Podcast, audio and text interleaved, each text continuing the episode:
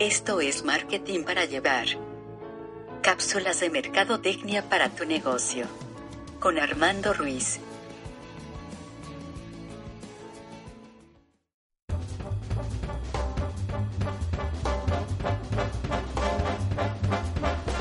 Hola, buenos días, tardes, noches tengan ustedes. Les doy la bienvenida a la nueva temporada de Marketing para Llevar. Gracias a todos los que han escuchado este podcast, los que han escuchado las cápsulas a través de iTunes, a través de Evox eh, y ahora a partir de 2018 en Spotify. Iniciamos el 2019 con una nueva temporada. Muchas gracias a todos los que escucharon las cápsulas, que bueno, como ustedes tal vez notaron, pues era un poco más con guion, era un poco más con diálogo. Ahora pues eh, trato de eh, traerles esta temporada consejos un poco más prácticos, traerles un poco más de casos, traerles un poco más de opciones prácticas, ya sea que ustedes estén estudiando marketing, ya sea que estén aplicándolo a su negocio, ya sea que quieran conocer eh, qué se está hablando en las redes de los profesionales. Antes de entrar en el tema, quiero recomendarles otros podcasts que se están produciendo en Orwinedis Blog, la casa productora que yo tengo. El más conocido, que ya va arriba de los 110 episodios, es Win Podcast. Es un podcast de entrevistas que incluye a emprendedores, especialistas de marketing, especialistas de cultura pop, eh, opinadores profesionales, influencers. Trae un poco de todo. Cada, eh, cada episodio es una especie de antología eh, entonces, parte de una antología, entonces pueden encontrar temas tan variados como desde emprendimiento hasta relaciones, hasta el nuevo estreno de el cine, hasta una retrospectiva de cierto tipo de cine. Ese es el primer eh, podcast que les recomiendo. El segundo es un estreno que se está eh, pues que está lanzándose ahora en, enero de 2019. Se llama Le Falta Punch. Le Falta Punch está conducido por Andrés Costes y un servidor, los dos profesionales de marketing, los dos eh, que nos, nos, hemos enfocado tanto en publicidad como en digital, yo más en relaciones públicas. Y pues eh, en ocasiones somos nosotros, en ocasiones llevamos algún invitado y platicamos de temas eh, de marketing para no marketeros. ¿Cómo le explicarías temas de marketing como qué son los influencers o cuáles son los temas en los que hay mucho mame en cuanto a marketing? Todo eso se habla desde una perspectiva de plática de cuates. Eso se los recomiendo, también está en Spotify y en iTunes, se llama Le Falta Punch. Y el tercero que está en la recta final de esta temporada, se llama Un Negro Nomás. Un Negro Nomás está conducido por Carlos Bautista, actualmente funge como editor de Algarabía, director editorial de Algarabía, y él pues junta a un montón de amigos de diversos procederes, de diversas profesiones, en la que platicamos pues de todo, de la vida, de los amigos, de las fiestas, un poco compartir experiencias, eh, Ustedes denle una oportunidad a un negro nomás. Creo que es una, un muy buen podcast, un podcast muy desenfadado que pues eh, ya va alcanzando los 20 episodios. Y bueno, ya entrando en materia, ya hablando de el tipo de temas que se abordan en marketing para llevar, eh, seguramente vieron el título del podcast y dijeron, wow, ¿cuáles son las 22 leyes inmutables del marketing? ¿A poco hay dos, dos 22 eh, leyes inmutables del marketing? ¿Quién las dijo? ¿Cuándo salieron? ¿Por qué no me enteré? Y si me enteré, ah, ¿de qué se tratan? Bueno, eh, este libro, el, el de las 22 leyes inmutables del marketing, ya es uno de los clásicos. Eh, sí, está basado en un... en este podcast en un libro publicado pues eh, la primera edición en español es de 1993 entonces imagínense ya cuánto tiempo tiene esto. Los autores son Al Rice y Jack Truth. Ellos son famosos entre otras cosas porque lanzaron el concepto de posicionamiento ellos son los que le pusieron nombre al concepto de posicionamiento posicionamiento es pues la mm, el lugar que ocupa en nuestra mente una marca en relación a la competencia. En el caso, por ejemplo, de automóviles, podemos conocer varias marcas de automóviles y cada marca va a tener su propio posicionamiento en la, en la mente del consumidor. Ya sea uno puede ser el coche seguro, otro puede ser el coche barato, otro puede ser el coche de alta calidad o el de muy buena atención en el servicio. Pero bueno, estos dos eh, autores, que bueno, en, su momento, a principios de los 90, pues eran conocidos como los estrategas más conocidos en cuanto a en, cuanto a marketing. Sus libros pues se habían traducido en, eh, en 15 idiomas, los, los, más leídos del mundo, y han trabajado en grandes corporaciones del mundo. En aquel entonces eran un gran par. Luego se separaron y eh, sobre todo Al Reis luego ya siguió con otros libros como las 22 leyes inmutables del branding y eh, la caída de la publicidad y el auge de las relaciones públicas, que ya les hablaré de eso en otra ocasión. Pero bueno, en este libro, en las 22 leyes inmutables del marketing, ellos eh, resumen su experiencia que en aquel entonces ya incluía más de 40 años en el mundo del marketing. Entonces, eh, de acuerdo a lo que ellos observaron, de acuerdo a las marcas en las que con las que ellos trabajaron o, las que fueron clave en su momento, ellos pues empezaron a ver cuáles eran los patrones más comunes y encontraron las 22 leyes o al menos los, 20, los 22 comportamientos más comunes en el marketing en cuanto a las marcas. Eh, esto, más que leyes inmutables, más que leyes que, que, no deben cambiar, más bien son herramientas o técnicas innovadoras que se utilizan en el marketing internacional con ejemplos en la vida real. Todo el libro tiene ejemplos de marcas en la vida real. Este, aquí se analizan campañas de marketing que han tenido éxito, y, pero también las que no han dado resultado. Describen las razones por las cuales algunas compañías se han convertido en gigantes corporativos y por qué se han distinguido de otras compañías y también porque hay algunas ideas que nunca han correspondido a las expectativas. Entonces también ellos dan eh, sugerencias, ideas de cómo se pudo haber dado mejor el resultado. Sin más por el momento, vamos a platicar, eh, en esta primera parte vamos a platicar de 11 leyes, vamos a hacer una segunda parte del podcast en las que ya se hable de las otras 11 leyes y eh, vámonos más tranquilos, ¿vale? La primera ley es la ley del liderazgo. Ellos dicen que es mejor ser el primero que ser el mejor. Muchos creen que es clave en el marketing convencer a los consumidores que se tiene el mejor producto o servicio, pero esto no es cierto. Eh, a veces es más eh, fácil ser el primero que ser el mejor. Por ejemplo, piensen en quién es el primer hombre que pisó la luna. Muchos dirán Neil Armstrong. Ok, perfecto. ¿Cuál es el segundo hombre que pisó la luna?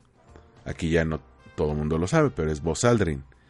¿Y quién es el tercer hombre que pisó la luna? Ya ni siquiera lo saben porque ni siquiera fue alguien de, esa misión Apolo en la que, estuvo, en la que estuvieron eh, Armstrong y, Aldrin. cuando alguien es el primero en una categoría, suele ser eh, aquel que recordamos primero. Aquí ellos tienen el ejemplo de quién fue el primer aviador que cruzó sin compañero alguno en su avión el Océano Atlántico. Y dicen, bueno, ese fue Charles Lindbergh. Pero el nombre del segundo aviador que cruzó sobre el Atlántico, pues ya nadie se lo sabe. Entonces, si esto lo aterrizamos a marcas, pues ya ellos pueden decir, por ejemplo, Coca-Cola es el primero en cuanto a la categoría de refrescos, sobre todo en refrescos de cola. Hertz fue el primero en el alquiler de coches y el IBM fue de los primeros en computadoras. Si ustedes ya ven, por ejemplo, computadoras especializadas en diseñadores, ya fue el primero Apple. En smartphones, el iPhone fue el primero. En eh, servicios de transporte privado, eh, con aplicación web. El primero que, vamos, que nos va a llegar a la mente es Uber. En renta de eh, casas eh, y departamentos privados para eh, fines de habitación o de hoteles, Airbnb va a ser el primero que tengamos en nuestra mente. Entonces, siempre el primero suele ser el, el, que tenemos más metido en la mente. Es aquel que llega a lo que se conoce como el top of mind, el que, el del que nos acordamos primero. O por ejemplo Heineken.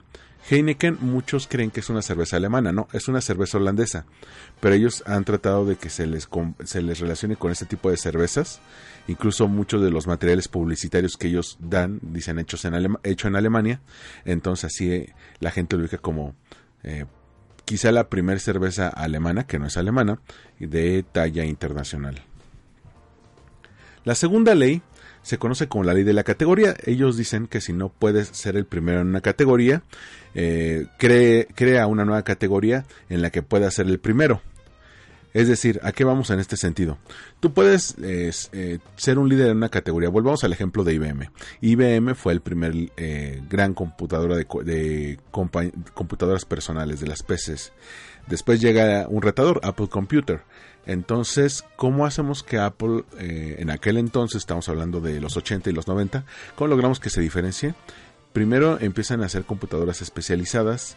Eh, ellos sacan innovaciones, por ejemplo, como el mouse, le ponen mucho énfasis a la interfaz gráfica, que es un poco más amable, un poco más eh, amena con el usuario. Y en los 90 ya se especializan como computadoras de nicho. Lo empiezan a usar como computadoras, por ejemplo, para diseñadores, computadores para directores de arte. Se hizo muy popular en círculos como de diseñadores gráficos que las Apple eran mucho mejor que las PCs con Windows en, en aquel entonces y entonces eh, digo crean una categoría nueva. Por ejemplo ya existían si volvemos al ejemplo de Apple ya existían reproductores de música portátiles. Los más comunes eran eh, los Walkman que tú podías tener el Walkman con cassette y entonces pues ya tenías tus 20 cassettes y con eso eh, andabas y, el mundo operaba así de repente viene la evolución normal que son los Discman y bueno los Discman, pues tú tenías tu CD y tienes que cargar con todos tus CDs para cargar, para, para escuchar música. Entonces, eh, ¿qué hace Steve Jobs con el iPod, con el lanzamiento del iPod? Crean una nueva categoría, una categoría de eh, reproductores de música portátil que no requieren eh, que la música esté en, un, eh, en un dispositivo externo como un cassette o como un disco, sino que estuvieran en, la memoria interna, en el disco duro de, del aparato, entonces eso permitía que se pudieran actualizar eh, de manera rápida eh, los, los tracks o incluso que los pudieras comprar o bajarlos por tu cuenta. Entonces lo que hacen ahí es que crean una, nueva categoría que acaba matando al Walkman y poco a poco va desplazando al Discman y prácticamente deja que no triunfe una categoría que en ese entonces estaba creciendo, que era la del minidisc. Entonces, creando una nueva categoría, pueden eh, diferenciarse del líder. Eh, volvemos a otro ejemplo, el ejemplo de Uber. Cuando Uber obviamente es el líder y entraron muchas eh, opciones que trataron de hacerle competencia, como pueden ser Cabify, Easy Taxi. Entonces, en China entra una compañía que se llama Didi, y Didi lo que, ah, lo que hace es, número uno, vamos a diferenciarnos por el precio, va a ser un poco más barato. Número dos, vamos a darle más eh, beneficios a los conductores, que tengan bonos, que tengan menores cuotas, que, eh, que tengan mayores alicientes para que puedan seguir trabajando. Eh, tercero, el usuario va a poder ver en tiempo real cómo se va actualizando la tarifa. Te dan un banderazo de salida, como puede ser con los taxis, y tú puedes ver en la app de tu teléfono cómo se va eh, aumentando el precio conforme vas llegando, pero aún así desde antes te dicen cuál es el precio aproximado. Y sí, suele ser eh, algo que no varía mucho respecto a lo que te prometen. Em, entonces, cuando Didi empieza a entrar primero en China, eh, se va ganando a la gente de ahí y pues destronan a Uber, al grado de que Uber pues prácticamente tuvo que eh, abandonar la plaza y Didi es el líder en China, pero Didi no se quedó ahí. Didi eh, ya comenzó su etapa de expansión internacional aquí en México, que es donde estoy grabando este podcast, es donde entró Didi hace algunos meses, unos cuatro meses, y ya se está comiendo Uber por las ventajas que ya les había, les había comentado. Entonces, dentro de la categoría de transporte privado que tú pides desde, el teléfono, ellos entraron con un transporte privado híbrido con taxis, enfocado a un público que busca beneficios más allá solamente del transporte, beneficios que incluyen, por ejemplo, el precio. Así podríamos hablar de eh, muchos ejemplos que ellos mencionan aquí. Obviamente el libro está escrito en los 90, entonces tiene ejemplos de los 90. Hablan de General Electric, de Honeywell, o sea, eh, todo aquello que está antes de la etapa digital, pero a fin de cuentas el concepto es el mismo, el concepto se entiende de, ¿sabes qué? Si no puedes ser el líder en tu categoría, crea otra categoría. Eh, por ejemplo, están los refrescos y antes el líder era el refresco de cola, una Coca-Cola de repente llegan los refrescos frutales, entonces dentro de esa categoría pues eh, ya pueden tener su propio liderazgo. Eh, por ejemplo, manzana Lift contra manzanita Sol, eh, Seven Up contra Sprite, Delaware Punch contra sangría señorial, entonces ahí ya pueden tener otro, otra arena en la que puedan competir. La tercera ley es la ley de la mente. Dicen que es mejor ser el primero en la mente que el primero en el punto de venta. A veces es eh, muy común, sobre todo lo pueden ver ustedes en emprendedores, que dicen, bueno, yo no quiero entrar a la parte de promoción hasta ya tener el producto en los estantes. Eh, pero ustedes saben, y lo, han, y lo hemos visto más en la era de, en, el que ya nos enteramos por internet de las cosas, eh, de las cosas que vamos a comprar, que muchas de las grandes cosas que compramos que eh, se deben a la expectativa que se generan. Es decir, antes de que salga, nosotros ya podemos conocer cuáles son los beneficios y efectuar la compra incluso de manera anticipada. Un ejemplo muy tangible son los estrenos en cine. Los estrenos en cine te los avisan años antes. Te dicen, ¿sabes qué? Por ejemplo, el universo cinemático de Marvel se va a componer de fase 1, fase 2, fase 3 y la fase 3 va a tener tantas películas que se van a estrenar. Algunas te dicen hasta tres años antes de que se estrenen. Entonces la gente ya, mucha gente, sobre todo la más fan, ya tiene la idea de cómo va a, ir esto. Obviamente te liberan los trailers, conoces cuál va a ser la trama o cuál va a ser el punto de la película, cómo se va a ver, entonces ya te genera una expectativa, de manera que mucho antes de que llegue a las salas, uno ya tiene el deseo, por eso existen opciones como la compra anticipada de boletos, la preventa. Otro ejemplo son los videojuegos. Los videojuegos que también tienen un, tiempo de desarrollo muy largo, eh, permite también a las áreas de marketing hacer pues pequeñas demostraciones, ya sea en ferias de videojuegos, en convenciones especializadas en el sector, en, convenciones de desarrolladores en las que ellos puedan pues mm, probar el producto y así pues ya lo pueden, ya la gente lo puede eh, conocer mucho antes de que ya esté. Un ejemplo muy reciente es Super Smash Bros cada vez que sale Super Smash Bros. te dicen desde un año antes o dos años antes, oye, este va a ser, estos van a ser los personajes, este va a ser el modo de juego, estos van a ser los poderes, entonces así lo puede conocer la gente. Otros juegos como pueden ser Halo, como puede ser Gears of War, Fortnite, eh, generan este tipo de expectativa para que la gente pues lo, lo ubique desde antes e incluso eso ayuda para que ya puedas incluso generar ventas antes de que esté disponible al público. La cuarta ley se conoce como la ley de la percepción. Dice que el marketing no es una batalla de productos, es una batalla de percepciones. Regresando al ejemplo de los coches. Coches hay decenas de marcas en el mercado eh, nacionales e internacionales. Algunas pueden ser híbridas, algunas pueden ser eléctricas, algunas pueden ser tradicionales. Algunas son de gama alta como un BMW, Audi, eh, Porsche o pueden ser de gama económica Ford, eh, Volkswagen, General Motors. Entonces, eh, todo depende de la percepción. Tú puedes tener eh, perfectamente ubicados productos que pueden satisfacer una necesidad en, particular, pero a partir de ahí tú eliges cuáles van a ser. Ejemplo, imagínense que yo no tengo coche y me quiero transportar de mi casa al trabajo y viceversa todos los días.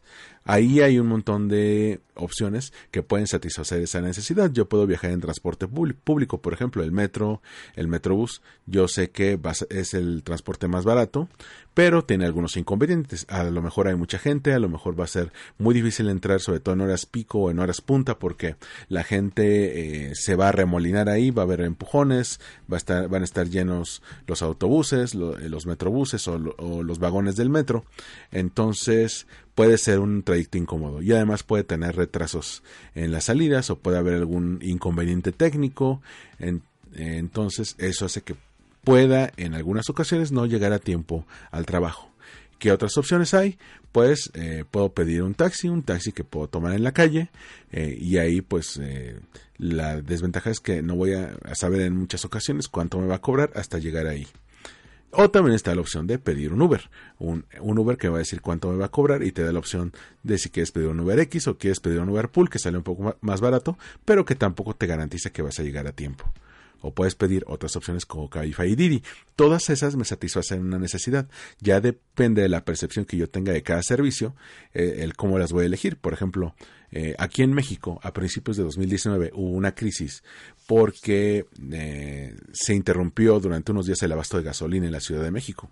Y hubo gente que duró entre 3 horas hasta 6 o incluso hasta 21 horas formados en la fila para cargar gasolina.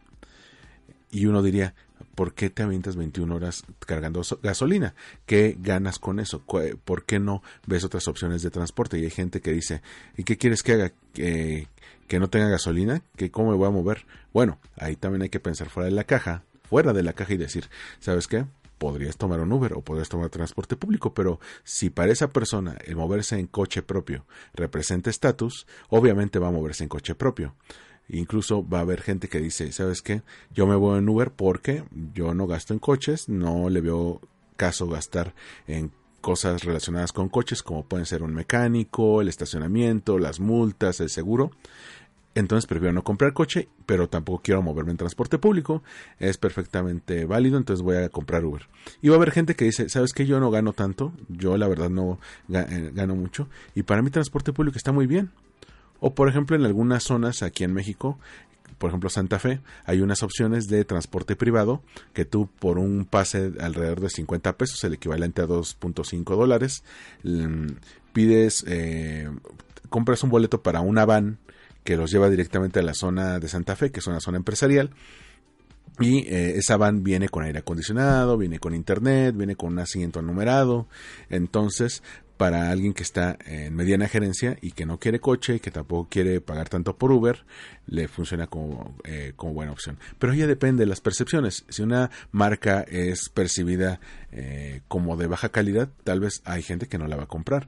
Pero si esa, eh, si esa marca es percibida como una, como una marca de buen precio, aunque tenga mal servicio, también va a encontrar un target.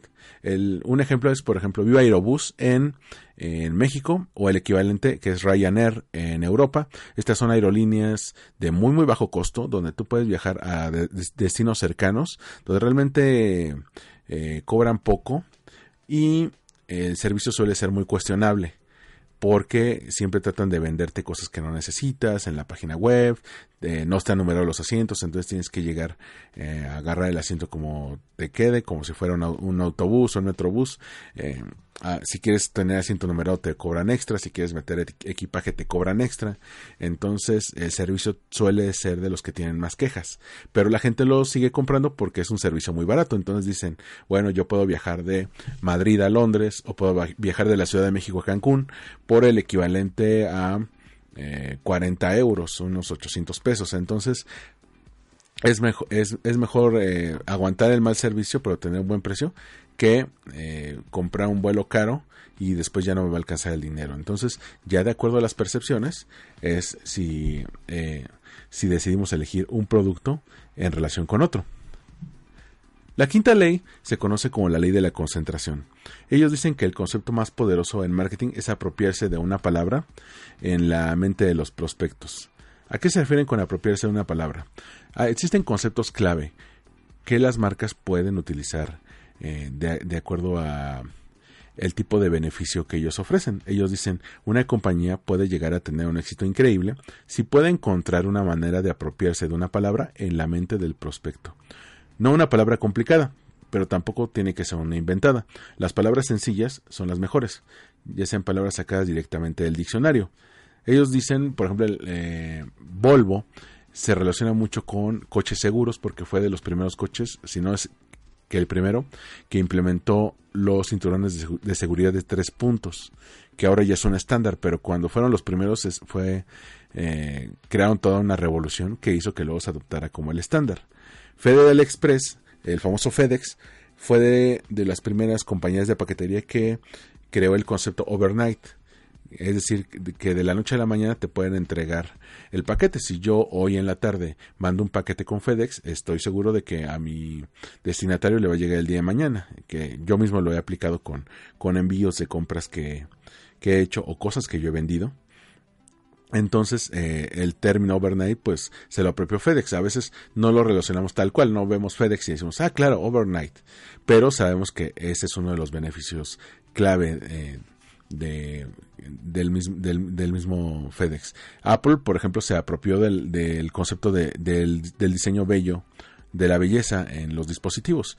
Entonces, si, si ustedes ven las viejas iMac, las viejas Mac, y las comparan con, las computadoras viejas de la época, que son esas cosas enormes con unas cajas eh, terribles, esas computadoras de escritorio, y como las comparan con una Mac, verán que las Mac eran muy bellas. Todavía al día de hoy, ustedes pueden ir a un Starbucks, ven las computadoras, las Mac que tienen algunos, y los comparan con las PCs de plástico que tienen otros, y ven que desde la interfaz, el sistema operativo, la manera en que se maneja, y obviamente el material en el que están hechas, el aluminio respecto al plástico, si eh, Apple eh, le apuesta mucho a la belleza de los de los dispositivos respecto a las otras eh, a los otros sistemas operativos. Entonces, por eso la gente le perdona ciertos errores a Apple que otros competidores han ya superado. Por ejemplo, la duración de la batería. Mucha gente se queja de los iPhones, no les duran tanto la batería, bueno, pero lo siguen comprando por la belleza tanto del teléfono como de su sistema operativo. Así podríamos decir que se van apropiando de este tipo de cosas. Coca-Cola, por ejemplo, es un refresco que se suele relacionar con lo familiar, mientras que Pepsi se suele relacionar con un eh, con un refresco más juvenil. Incluso el que usan estrellas pop, estrellas de deportes, cantantes, implica que le están apostando a un público muy juvenil. Crest, por ejemplo, es una eh, pasta de dientes que le apuesta a la caries, pero Colgate le apuesta un poco más a la blancura. Eh, Mercedes-Benz le, apuesta a la buena ingeniería, BMW a la experiencia de conducir, eh, Volvo les decía la seguridad, Domino's fue la primera pizzería que metió el, el concepto de entrega a domicilio, entonces aunque muchos otros negocios ya lo incluyen, Domino's fue el primero que, que metió ese estándar y incluso los exploradores de Internet, los navegadores de Internet si no se acuerdan del Internet Explorer, que fue eh, de los primeros eh, navegadores grandes junto con el Netscape, y Netscape no se pudo mantener a la altura y pues tuvo que cerrar. Sin embargo, Internet Explorer tenía la fama de que era un navegador muy lento. pero la gente no tenía otra opción hasta que llegan por un lado Mozilla Firefox y luego llega Chrome y sobre todo con Chrome la gente ya lo tiene como navegador por default Incluso si tienen otro navegador como Safari, prefieren utilizar Chrome porque es más rápido. Y eso fue los clavos en la tumba de Internet Explorer. Incluso han salido muchos memes de que es el sistema operativo más, bueno, el navegador web más lento eh, que existía en el mercado, que ya al parecer le dieron cuello a Internet Explorer. Pero bueno, esta es la ley de la concentración. La ley número 6 es la ley de la exclusividad. Ellos dicen que dos empresas no pueden poseer la misma palabra en la mente de los clientes. Cuando un competidor trata de ganarle el concepto a otra, eh, simplemente se está metiendo, como dirían por ahí, con Sansón a las patadas. Porque si una compañía ya líder tiene ese concepto bien eh, definido, muy identificado, y la otra empresa se lo quiere quitar, eh, están compitiendo con el otro que ya les lleva ventaja apoderándose de ese concepto. Eh, Al Rice y Jack Truth dicen, cuando uno de sus competidores se ha apoderado de una palabra o posición en la mente de los clientes, pues es inútil intentar apropiarse de esa misma palabra. Por ejemplo, Volvo posee seguridad. Muchos otros fabricantes de automóviles como Mercedes-Benz o General Motors han intentado desarrollar campañas de marketing basadas en la seguridad. Sin embargo, pues Volvo eh, siempre ha tenido éxito con este, en este rubro. Entonces, los competidores no han podido penetrar en la mente con ese mensaje de seguridad. Mm, por ejemplo, Atari en algún momento se quiso meter en la categoría de computadoras del hogar, que ya lo tenía IBM y luego lo, y luego entró Apple. Pero eh, como a, Atari ya lo, lo relacionaban en aquel entonces con videojuegos, pues no pudo competir, ¿no? Eh, otro ejemplo es, por ejemplo, me lleva a la mente el, eh, el PlayStation portátil, el PSP no se acuerdan de ese, el PSP quería competir con el entonces Game Boy que luego evolucionó en el Nintendo 10 en la categoría de, eh, consolas portátiles de videojuegos. ¿Cuál era el problema? Eh, Game Boy y luego 10 fue, eran los líderes en la categoría. Nintendo era líder en la categoría de, de consolas portátiles. Y aunque los dispositivos, primero el PlayStation portátil y luego el PS Vita, eh, técnicamente eran muy superiores a, sus contrapartes de Nintendo, pues nunca lograron arrebatarle ese concepto. entonces, pues se tuvo, Sony tuvo que concentrarse mejor en las, eh, en las grandes consolas, las, eh, como el PlayStation 3 y 4, y pues dejarle a Nintendo ese nicho. Tanto que Nintendo aprovechando el liderazgo en este sentido, optaron después por un dispositivo híbrido que fuera tanto consola como dispositivo portátil tomando ideas de, incluso ideas de cómo se manejaba el PSP y el PS Vita y sacaron el Nintendo Switch. Entonces siguieron aprovechando que, que eran conocidos por ese tipo de, de imágenes, la portabilidad. Ahora, volviendo al tipo de al tipo de posicionamiento, pensemos por ejemplo en las cadenas de hamburguesas. La Burger King se conoce como las hamburguesas a la parrilla. Dicen a la parrilla sabe mejor. Y también, bueno, McDonald's son un poco más hamburguesas fritas. Entonces cada una se queda en su, en, su ramo. Si de repente Burger King se quiere meter al, al terreno de McDonald's y desecha su ventaja que son hamburguesas a la parrilla, va, eh, va a perder justamente esa ventaja frente al consumidor. Entonces, lo ideal es que si ya encontraste la palabra con la que relacionan tu servicio, pues no la dejes. Por ejemplo, Cabify ha estado siempre tratando de robarle mercado a Uber. Entonces, eh, pero no ha sabido diferenciarse. ¿Cómo puedes definir cuál es la diferencia entre el servicio de Cabify respecto al servicio de Uber? Por eso Cabify no, no deja de ser el segundo. La ley número 7 es la ley de la escalera. Ellos dicen que la estrategia que se vaya a utilizar depende del escalón que ocupes en la escalera. Es decir, no es lo mismo tener una estrategia siendo el líder a eh, ser el segundo eh, en, en el mercado. Otro ejemplo, cuando surgió Apple, ya existía un líder en el, mercado de computadoras.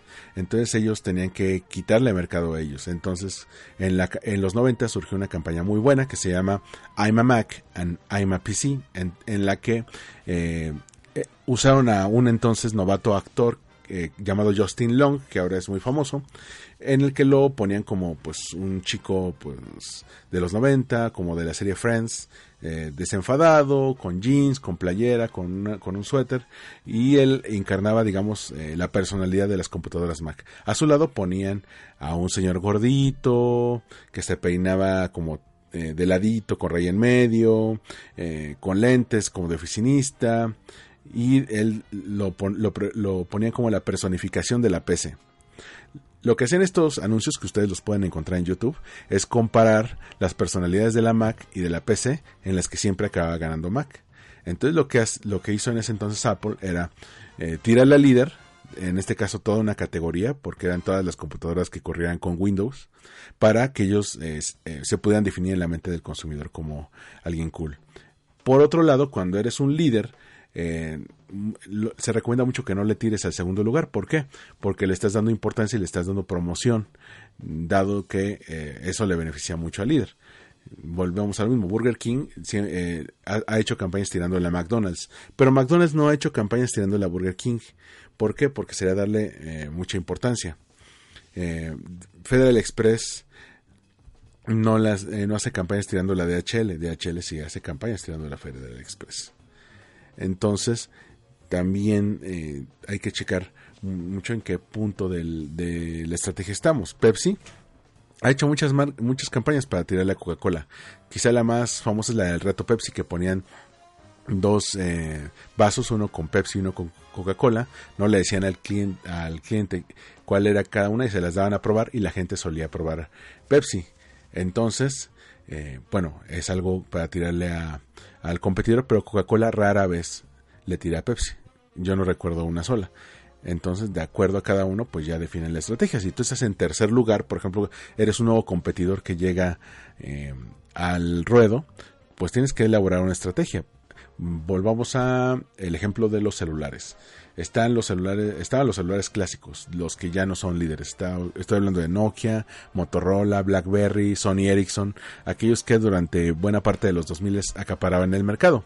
De repente llega Apple eh, creando una nueva categoría que es el iPhone, un, smartphone, un, teléfono con pantalla touch que no tenía botoncitos y se convierte en el líder del mercado de los smartphones. De repente todo el mundo le quiere copiar, obviamente Sony le copia, BlackBerry le copia, eh, Nokia y Motorola le, tratan de copiar. Y el que está llegando tarde a la fiesta es una firma coreana que es eh, de larga tradición que se llama Samsung. Entonces los de Samsung, eh, ¿cómo tratan de diferenciarse? Por un lado, impulsan el uso de sistemas operativos Android, pero personalizados a, a las plataformas de Samsung. Si ustedes tienen un teléfono Samsung y lo comparan con otro teléfono que corra con Android, por ejemplo un Motorola o un LG, eh, verán que no es la, misma, la misma interfaz, no es igual. Tiene sus propios iconos, tiene sus propios logos, tiene sus propias aplicaciones internas. Entonces, eh, por un lado, en, eh, en el sentido de el sistema operativo y por otro lado el diseño, que se parece mucho al del, al del iPhone, pero con quizá, quizá el diseño un poco más limpio, pero también es un poco más barata la, el comprar un, un teléfono Samsung respecto a un iPhone. Eh, se posiciona como una opción bien diseñada e incluso barata. Y si a esto agregamos que luego entraron competidores chinos como Xiaomi o Huawei, que también le están apostando al buen diseño, pero todavía eh, con un precio todavía más bajo, estamos hablando de competidores em, que le están entrando al ruedo, pero tienen que eh, buscar competir de otra manera. Eh, digamos, poniéndose al tú por tú con el líder que es, que es Apple con el iPhone y eh, decir, mira, nosotros, cliente, nosotros estamos ofreciendo lo mismo, pero más barato. La ley número 8 es la ley de la dualidad. Dice, dicen Rice y Truth que a la larga cada mercado se convierte en una carrera de dos participantes. Es decir, piensen en la categoría que ustedes quieran. Autos, refrescos, computadoras, productos de belleza, spas. Usualmente, a pesar de que hay muchos competidores, eh, y si ustedes ya se ponen a ver cuestiones como la cuota del mercado, el número de ventas, casi siempre se reduce a dos competidores. Entonces la lucha casi siempre es quién va a ser el segundo lugar.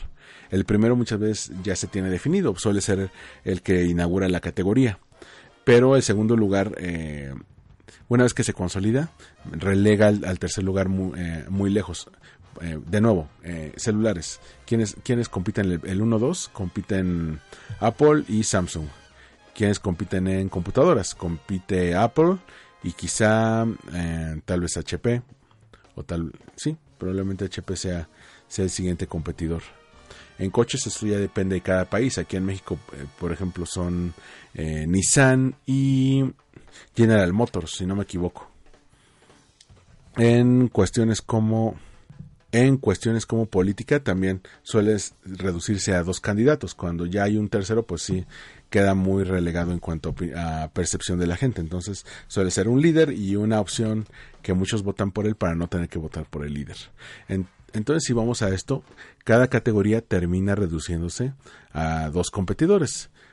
Entonces ustedes tienen que eh, eh, pensar cómo voy a ser parte de esos dos competidores, cómo voy a reducir eso. Y si estoy en el primer lugar, mucho mejor.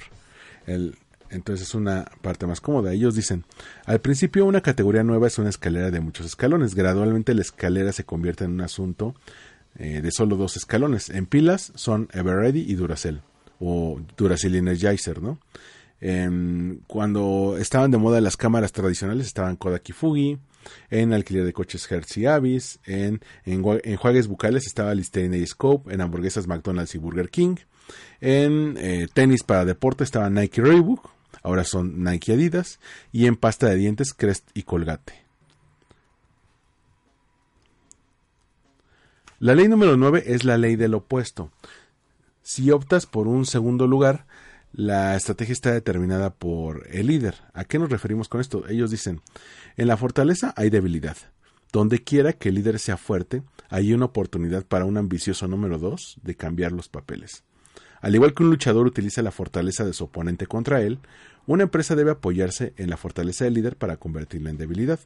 Si desea asentarse firmemente en el segundo escalón en esta escalera, tienen que analizar la empresa que está por arriba. ¿Dónde es fuerte? ¿Y cómo puede convertir esa fuerza en debilidad? Tienes que descubrir el punto fuerte del líder y luego presentar eh, eh, una propuesta opuesta a, tus prospectos. En otras palabras, no intentes ser mejor, solamente intenta ser diferente. En muchos casos, es el aspirante contra la vieja marca de confianza. Coca-Cola tiene 100 años, solo 7 personas han conocido la fórmula que se encuentra en una caja fuerte de Atlanta. Coca-Cola es una vieja marca tradicional, sin embargo, utilizando la ley del opuesto, Pepsi-Cola invirtió el punto fuerte de Coca-Cola para convertirse en la elegida de una nueva generación la generación Pepsi. Volvemos a lo mismo. Si, y, por ejemplo, Airbnb la estrategia de ellos es quiénes son nuestros competidores. No va a ser una cadena de hoteles en particular, es toda la categoría de hoteles. Entonces los beneficios de Airbnb están determinados por cuáles son los beneficios que ofrecen los hoteles. Si ustedes eh, piensan por qué ya no usan hoteles o los que ya lo están dejando de usar, pues los hoteles suelen ser un poco más caros, eh, la gente siente que no tiene esa privacidad, que está en un lugar ajeno, eh, que la gente que limpia se puede meter en algún momento si te estás bañando o estás arreglando las cosas. De repente tienen cocina que muchas veces no se usa. Tienen frigobar en el que si tomas algo del frigobar eh, te lo van a cobrar al doble o al triple que te saldría en una tienda normal y eh, si vas de viaje a una ciudad clave, a una ciudad que tú quieras visitar por turismo, sabes que los hoteles más cercanos al centro de la ciudad suelen ser los más caros. ¿Qué opción te da Airbnb? Pues tú le rentas una habitación o una casa a un particular eh, si está en el centro de la ciudad, sí te puede salir más caro, pero no tan caro como te va a salir en un hotel. Si tú vas eres de los que va a los hoteles solamente a comer y a dormir, es una muy buena opción para que eh, puedas estar en el centro de la ciudad, nada más llegas a comer y dormir sin tener que pagar servicios adicionales, por ejemplo, una alberca.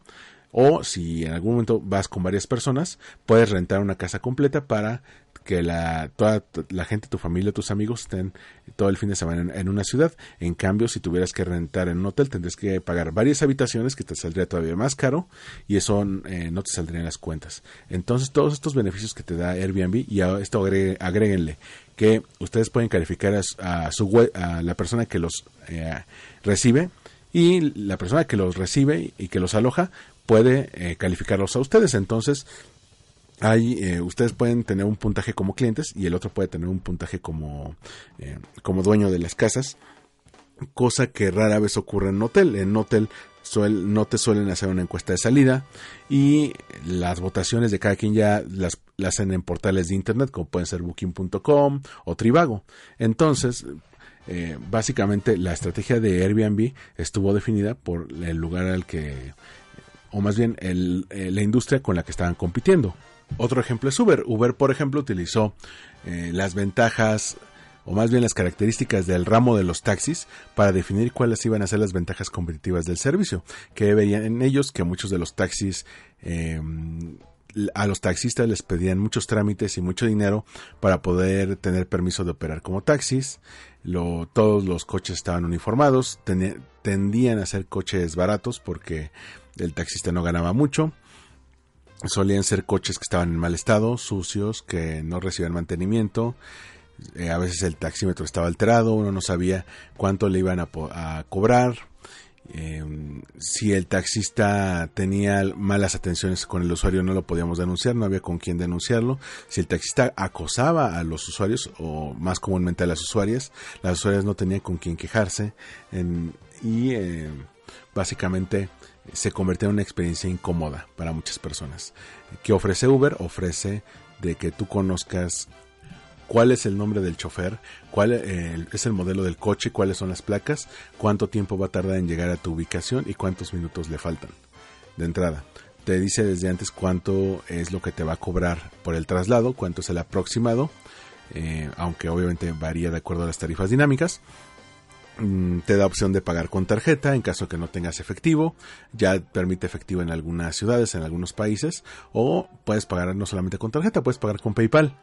Entonces eso ya te da ciertas opciones y que tú puedes calificar al chofer, puedes calificarlo y el chofer te puede calificar a ti en caso de que, por ejemplo, llegue un pasajero que está ebrio o maltrate el coche o sea eh, prepotente con el chofer, también lo pueden calificar y en caso de que se dé algún siniestro que se ha llegado a dar, podemos rastrear al conductor y lo pueden encontrar pues la policía o los servicios de justicia mucho más sencillo a que por ejemplo eh, te robaran o te asaltaran en un taxi.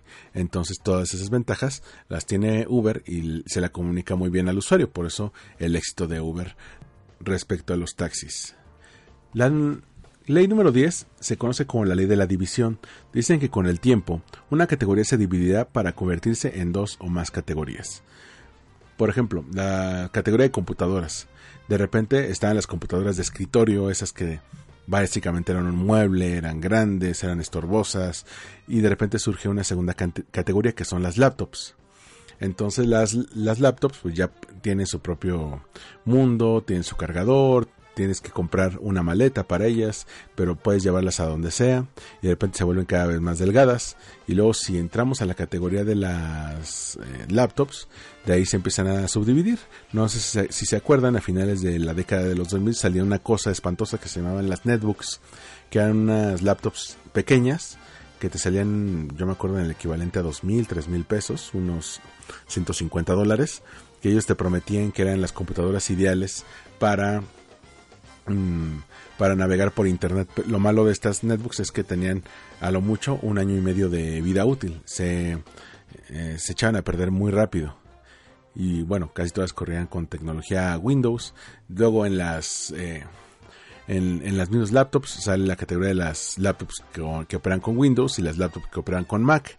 De ahí empiezan a surgir otras categorías como las eh, Ultrabooks, las eh, que son las laptops que son súper delgadas, súper livianas, que ya no tienen unidad óptica, es decir, lector de CD, que tratan de tener eh, en lugar de disco duro ya tienen unidad de disco sólido, que hace que pese menos y que en caso de caídas mm, se te dañe menos la memoria, que la primera gran netbook, eh, digo Ultrabook puede ser la MacBook Air y de ahí empiezan a surgir ya las, las Ultrabooks con Windows y de esto todavía entra la, si entramos a las computadoras se crea una nueva categoría que son las tablets, que, le inaugura oficialmente el iPad.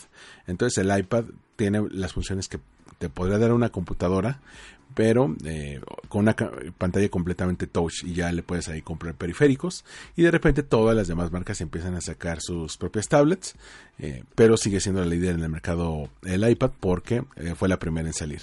Entonces ustedes pueden ver de una categoría grande como las computadoras eh, personales, cómo se va dividiendo y cómo empiezan a surgir cada vez más categorías y obviamente cada una tiene su, su propio líder. Está la, la, categoría de las tablets, la categoría de las netbooks, la categoría de las ultrabooks. Entonces, eh, una categoría siempre se va a ir dividiendo, así como los grandes imperios se iban dividiendo en países y esos países eh, se van dividiendo en regiones que algunas se independizan y crean otros países, así pasa con las naciones. Y para cerrar esta primera parte, eh, te comento la ley número 11, que es la ley de la perspectiva. Ellos dicen que los efectos del marketing son a largo plazo. ¿Por qué lo, lo, dicen? Ellos sacan el, el, ejemplo del alcohol. Ellos dicen, el alcohol es un estimulante o es un depresivo. Si visitas cualquier bar un viernes por la noche, después del trabajo, jurarías que el alcohol estimula. El ruido y las risas son buena prueba de que los efectos estimulantes del alcohol funcionan bien. Ahora si lo piensas, a las 4 de la madrugada, cuando se encuentren algunos parroquianos dormidos en la calle, seguramente jurarías que el alcohol es un depresivo. Químicamente, el alcohol es un fuerte depresivo. Sin embargo, a corto plazo, al deprimir las inhibiciones de las personas, el alcohol actúa como estimulante. Muchas acciones de marketing reproducen el mismo fenómeno. Los efectos a largo plazo son a menudo totalmente opuestos a los efectos a corto plazo. ¿A qué nos referimos con esto? Y en algún momento voy a hablar de, eh, en otro episodio de los casos de Gillette y de Colin Kaepernick con Nike.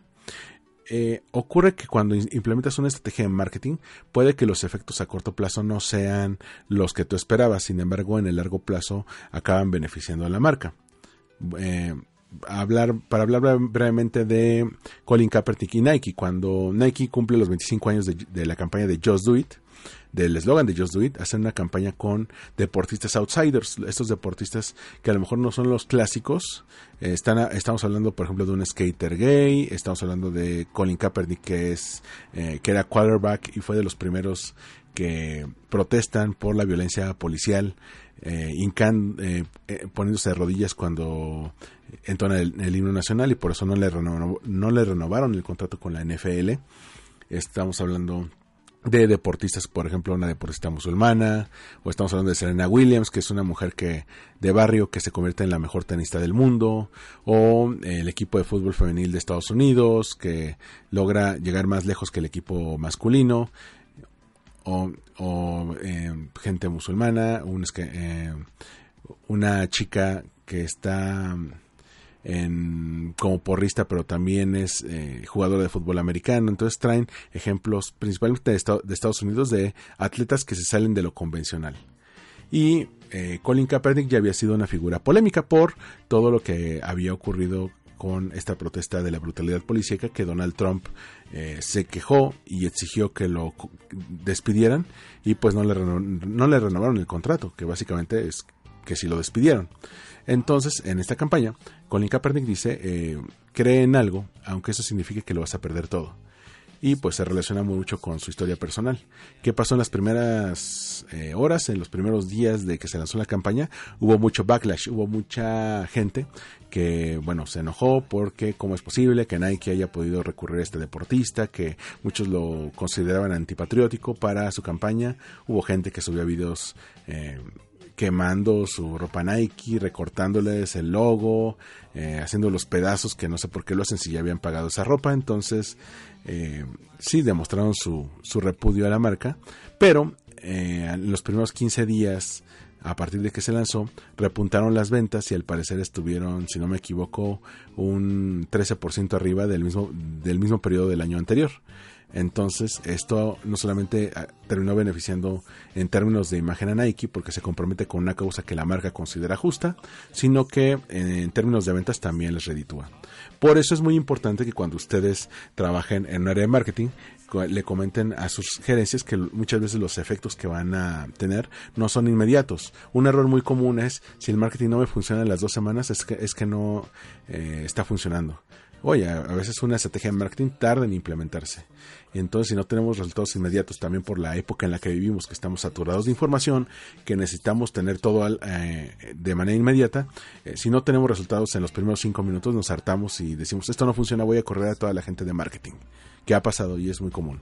Entonces hay que tomar en cuenta y hay que educar también a las organizaciones que la estrategia de marketing es eso, es una estrategia, no es una táctica de corto plazo, una estrategia que incluye una serie de tácticas que a la larga va a impulsar que se generen los cambios esperados a la marca. Obviamente tiene que ser una estrategia muy bien planeada, muy bien pensada, eh, muy bien estructurada y sobre todo muy bien implementada.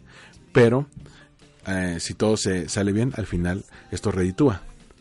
Y bueno, estas sean las primeras 11 de las 22 leyes inmutables del marketing.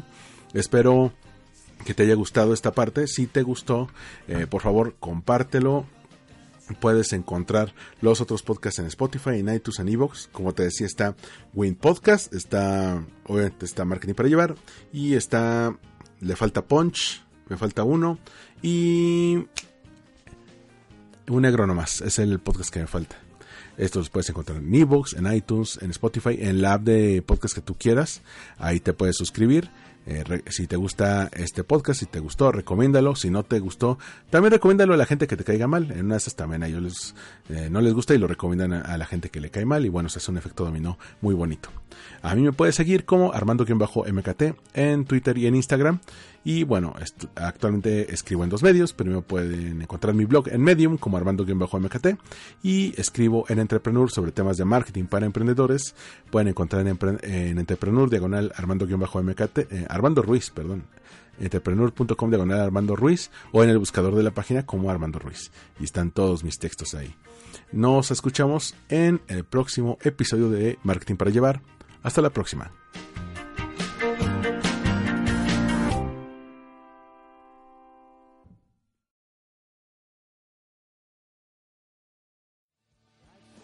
Esto fue Marketing para Llevar, una producción de All y Blog. Disponible en iTunes, iVoox y en allgreenirisblog.com.